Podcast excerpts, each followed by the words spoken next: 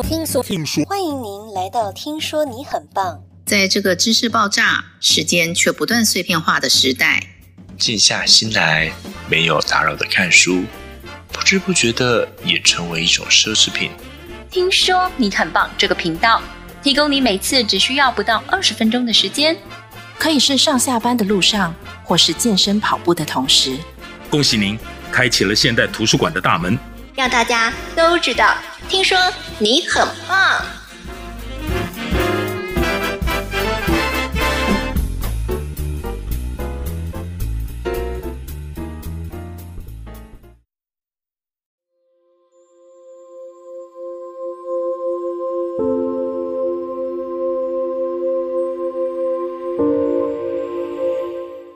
今天要介绍给大家的读书心得，是一本充满插画，以小说形式带领我们认识哲学的书籍《失恋后遇见苏格拉底》。当你失恋的时候，是不是会觉得你在恋爱时所幻想的一切美好，还有对未来的期待，在那一瞬间全部崩塌？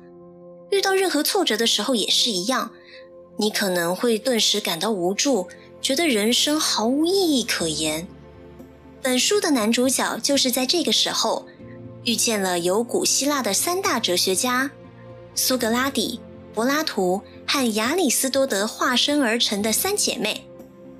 他和这三姐妹的相遇，到底会擦出什么样的火花呢？而男主角就读的校园里，正在酝酿的一场哲学阴谋，又是怎么一回事呢？欢迎您来到听说你很棒，我是睫毛。接下来，就让我们透过故事中的角色和情节，一起认识化身三姐妹的古希腊三哲人和他们的哲学吧。故事是从男主角宣告失恋的那一刻开始的。意想不到的是，他的人生也从这个时候开始彻底的改变了。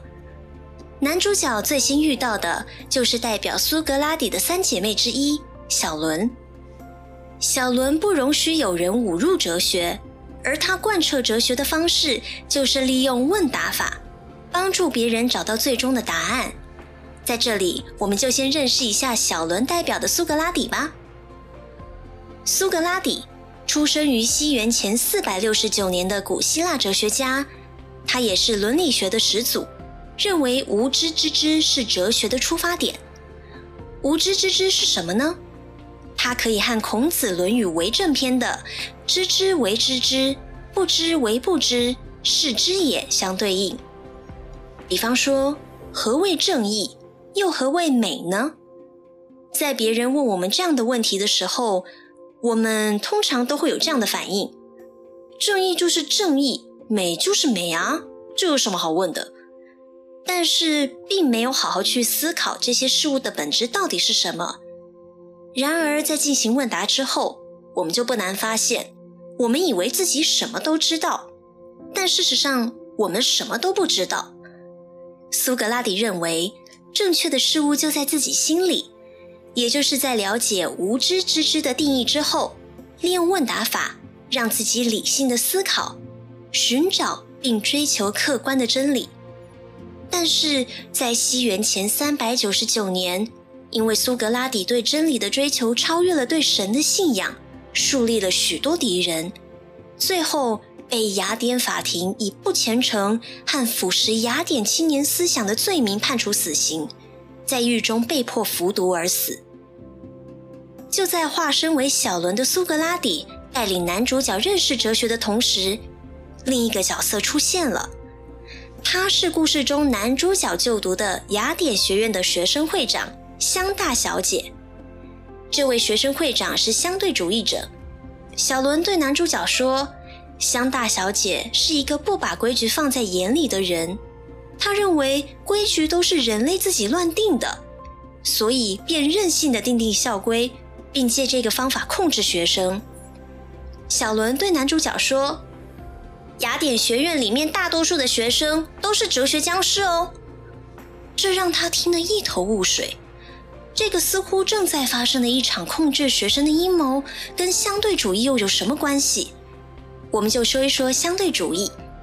相对主义是什么？相对主义者又为什么会视规矩为无物呢？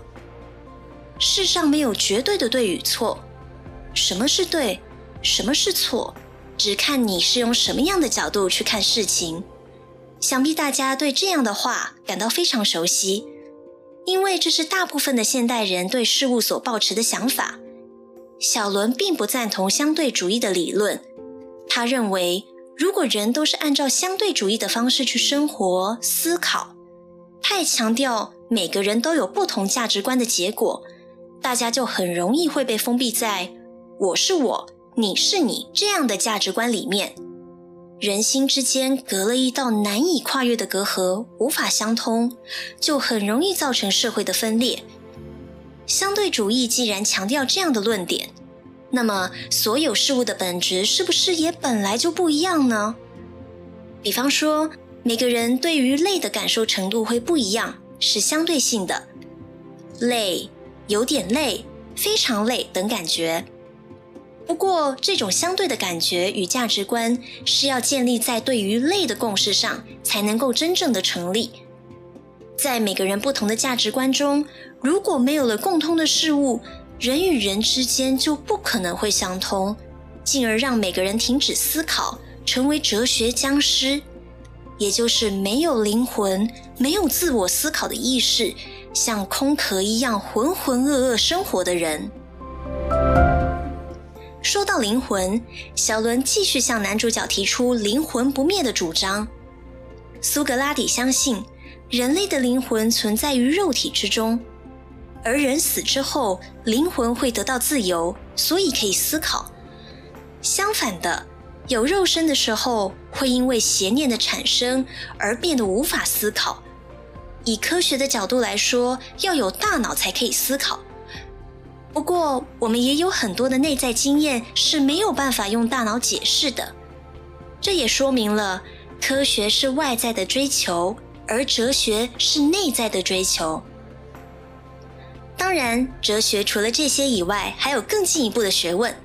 男主角对苏格拉底的哲学有了基本的了解之后，便在小伦的引导下，开始了与下一位姐妹的邂逅。接下来是代表柏拉图的姐妹真理。真理是一个贯彻希腊精神的女孩。希腊精神有这些特点：求健康。好学、创造、爱好人文、爱美、中庸和爱自由，而真理几乎参加了学校里所有的体育社团，像是田径、网球、排球、篮球、游泳、马术等社团，恰好符合了希腊精神的求健康这个特点。男主角来到游泳池找到真理之后。真理便开始告诉他自然哲学到底是什么。诶，不是要讲柏拉图吗？怎么先讲起自然哲学来了？因为自然哲学是世界上最早的哲学，学习哲学的我们当然要有所认识。自然哲学跟我们通常所知道的哲学不太一样，并不是探讨生活形态，而是思考这个世界的起源，也就是万物根源。以现代的角度来说，比较像是理化。上一篇讲到的苏格拉底的哲学，则是被归类在伦理学的领域。在哲学史当中，苏格拉底以前的哲学以自然哲学为主，探讨的是万物根源；而苏格拉底以后的哲学，除了包括探讨万物根源的自然学，还有生物学、人类伦理的学问、政治学，还有论理学。非常的包罗万象。仔细想想，如果没有哲学，我们现在所知道的所有学问是否还会存在呢？这也是为什么所有的博士学位都是哲学博士的根本原因了。为了让男主角更了解柏拉图的哲学，真理便带他到学院里的游乐园一趟，并开始讲述柏拉图和他的哲学论点。出生于西元前四百二十七年，柏拉图是雅典的名门望族，也是哲学家苏格拉底的学生。由于受到苏格拉底被处死刑的影响，原本想跻身政治的他便放弃了这个理想，成为了哲学家。为了达成宣扬苏格拉底的哲学，他创立了柏拉图学院，并且留下了《申辩篇》《理想国》《费多篇》等著作。柏拉图认为，相对于变化的事物，就会有不变的基础。一个永远不灭的本质，就叫做理型。苏格拉底说的“对每个人都是正确的事物”，就是理型。柏拉图的这个理论，就是从自然哲学和苏格拉底的哲学所延伸出来的进阶版。我们以毕达哥拉斯定理作为一个例子。相对主义强调事物没有绝对，但是二加三却只有一个答案，那就是五，这就是理型。由于柏拉图所主张的理型是恒久不变，但我们所在的现实是会变化或消灭的。所以，柏拉图认为现实只是理型的投影。简而言之，人生是一场逼真的 3D 电影。如果把现实比喻成 3D 电影的话，理型世界就会在投影机里面。也就是说，理型世界确实存在，但是它是在另外一个次元当中。活在现象界的我们，并没有看过或听过理型世界，只能感受。而我们去感受它的方式，就是透过追求理想的力量。柏拉图相信，所有的人类都是为了追求理想而活。有了理性，并且不断的追求它，人生就不会漫无目的。例如，大家都听过柏拉图式恋爱吧？恋爱的时候很容易引导出理性，永远不变的爱就有理性的影子。柏拉图式的恋爱强调的是灵魂上的结合，而不是肉体。这样的状态就非常接近理性的境界。当真理继续传授男主角柏拉图的哲学时，香大小姐又出现了，身后还跟了一堆跟班。她马上提出反对柏拉图的哲学的论点，这当然就免不了一场激烈的辩论了。这次的激辩是跟好与坏有关。支持相对理论的香大小姐说：“要先有具体的事实，根据本身的经验，人才能够理解‘好好活着’或‘好好学习’这句话的意义。”而代表柏拉图的真理的论点是：“好与坏其实是先天根植在人类的记忆当中，所以它的含义是恒久不变的。”香大小姐继续反驳理行这个论点的天马行空。真理以你一定没有喜欢过别人，没有体会过希望灵魂结合的恋爱吧？再反驳回去，果然让香大小姐动摇了。但是她还没来得及回应，她身后的跟班就突然昏倒了。这又是怎么一回事呢？原来是香大小姐正在实行亚特兰提斯计划，准备夺取学生的灵魂。把他们变成哲学僵尸，并且加以控制。亚特兰提斯是柏拉图在对话录当中所提到的一个在古代兴盛一时，但在地震与洪水中一夕之间消失的国家。既然已经初步发现这个计划了，男主角的下一步就是去请教三姐妹中最强的妹妹，怎么阻止这场哲学阴谋。哦，总算要开始介绍亚里斯多德了。他再加上前面的苏格拉底和柏拉图，就是鼎鼎大名的古希腊三哲人了。男主角在图书馆找到了三姐妹中最小的妹妹小芝，她是一个非常内向又充满文学气质的女孩，跟两个姐姐很不一样。但只要男主角提到亚里斯多德，小芝就好像是被打开了某个开关，开始连珠炮弹地讲起亚里斯多德的哲学。亚里斯多德是柏拉图的徒弟，出生于西元前三百八十四年，十七岁的时候进入柏拉图学院。虽然他是柏拉图最引以为傲的弟子，但是他本身并没有非常赞同柏拉图的理型论，认为真实世界存在于另外一个次元当中。亚里斯多德认为，理型并不在异次元，而是以不同的形式存在。如果我们只追求柏拉图所提倡的理型，我们就没有办法去了解我们平常接触的现实世界。亚里斯多德大部分的学说都出自他的著作《尼各马科伦理学》，讨论的重点是人生的目的。我们简单整理一下三姐妹对于人生目的的不同看法。苏格拉底认为，只要通过对话，最终的答案就会显现于每个人的心中。柏拉图认为，真实是理性，存在于理性世界。人生的目的就是追求理性，但在亚里斯多德这里，人生的目的是为了追求至善。我们说，人生就是生老病死，还有这个过程中会经历的种种，听起来很正常。但是这种机械论式的自然观，只会让这个世界进行无意义的运转。小芝对男主角说：“为了达成至善。”我们需要目的论式自然观，也就是由四个原因所组成的论点：质料因、形式因、动力因和目的因。以盖房子为例，石头、木材或是砖块就是直料因，设计图是形式因，工人是动力因，而盖房子是以居住为目的，这就是目的因了。我们都认为人活着是为了追求幸福这个目的而存在的，做自己喜欢做的事，吃好吃的食物。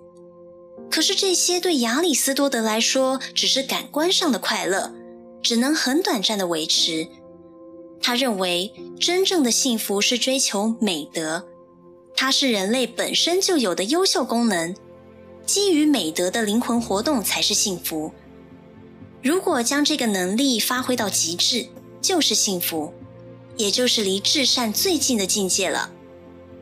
小芝还没说完，香大小姐突然与一群哲学僵尸向两人步步逼近。既然香大小姐主张的相对主义是提倡人人都有相对的价值观，那么亚里斯多德是怎么看人类社会的呢？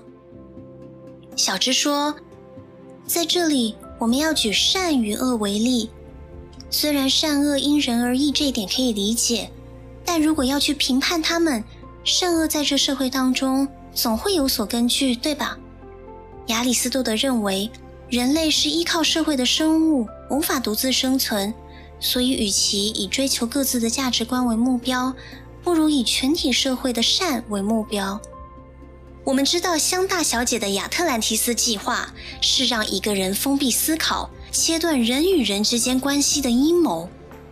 但是，如果我们仔细思考，可以发现一件事：如果香大小姐主张的相对主义没有被过度极端的实践，透过尊重每个人的不同来尽量消弭多数人的差距，其实是个以好的利益为基础的论点。但是，如果相对主义暴走，则会变成无政府主义。这跟亚特兰提斯计划的控制人类的灵魂的目的又正好相反。所以，阴谋的幕后主使者恐怕另有其人。原来，真正策划这场哲学阴谋的是香大小姐的父亲，学校的理事长。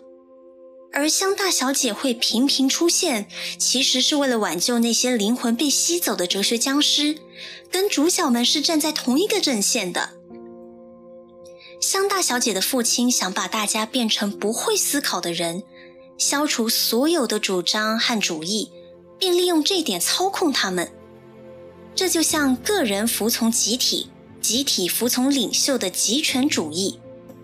而经历了一连串的危机之后，四位主角们和香大小姐成功阻止了这场骚动已久的阴谋，而男主角也透过这场经历，对哲学与自己的人生有了新的体悟，不会因为遇到人生挫折而容易陷入迷惘了。到了这里，不知道大家对古希腊三哲人还有哲学有没有更多认识呢？我们一起回顾并整理一下：一、苏格拉底。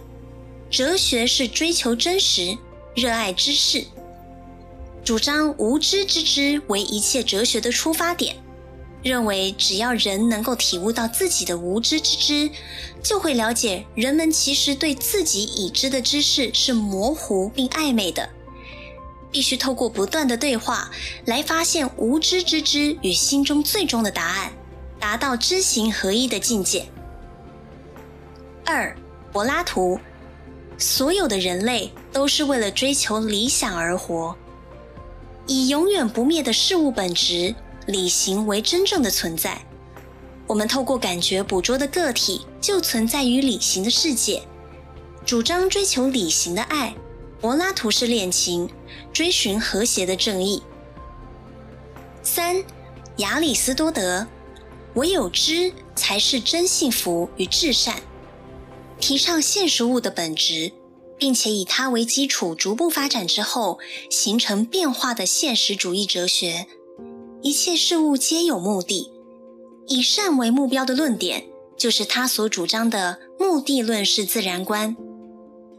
最后是我的一句话总结：为了维系人与人之间的连结，即便在这个资讯爆炸的时代，我们还是不能停止思考，借由对任何事情的反思和讨论来发现新事物，丰富自己的心灵，才不会成为只有空壳但没有灵魂的哲学僵尸哦。